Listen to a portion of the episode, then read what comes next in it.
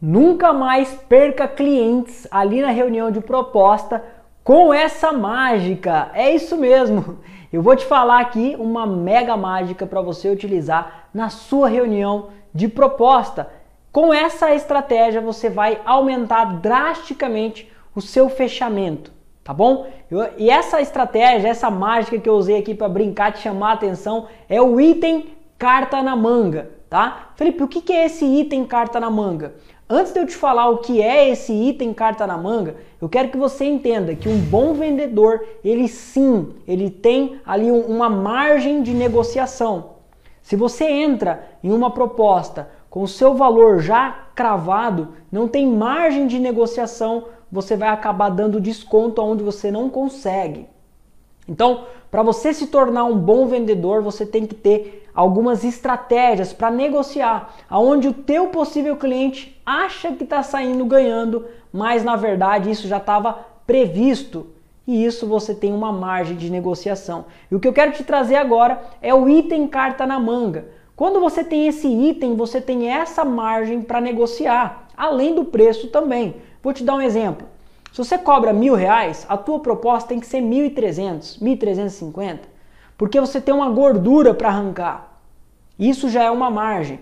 A segunda, que é o item carta na manga, imagina só que você tem três planos: o básico, intermediário e o avançado. Olha só, muitos clientes talvez querem fechar o básico pelo custo mesmo, talvez ele consiga pagar só o básico, mas tem um item, um item ali do intermediário que ele tá namorando, que ele quer, ele até fecharia, mas aquele item ele tá deixando confuso. Bom, eu queria fechar o básico pelo valor, mas aquele item é importante. Qual é esse item importante para o teu cliente? Esse item ele tem que estar tá no plano intermediário como item carta na manga ou até mesmo no avançado. Como assim, Felipe? Ele já tem que estar tá previsto no plano básico ou seja, você pode entregar pelo valor o plano básico e também entregar aquele item que você não vai estar no prejuízo. Certo? Olha só, você vai entregar o plano básico e se você quiser entregar aquele item carta na manga que o teu cliente pode ser que ele queira aquele item, se você tirar aquele item e pôr no plano básico pelo mesmo valor, você ainda está no lucro. Ou seja, esse é o item carta na manga.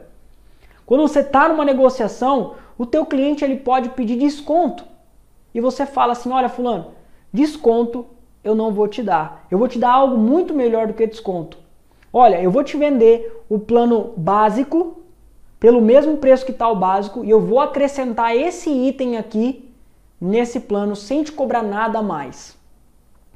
Só que isso está previsto, é um item carta na manga de uma negociação, tá? Você só vai usar esse item quando você sentir que o cliente gostou daquele item que você previu e ele quer fechar o plano básico ou intermediário ali de acordo com o que você está planejando, mas ele quer aquele item também, mas ele precisa daquela margem de valor. Ou seja, você não está dando desconto, você está acrescentando o item, só que já está previsto. Isso é chamado de item carta na manga. Eu tenho certeza que se você tiver esse item na sua proposta, você vai aumentar o teu fechamento. Por quê, Felipe? Bons vendedores têm margem de negociação. Qual é o item que você pode colocar na tua proposta que vai ser o seu item carta na manga? Depois deixa aqui nos comentários se essa dica, se essa estratégia fez sentido para você e começa a aplicar, porque também não adianta nada você pegar esse conteúdo e não aplicar. Então, esse é o conteúdo sobre item carta na manga.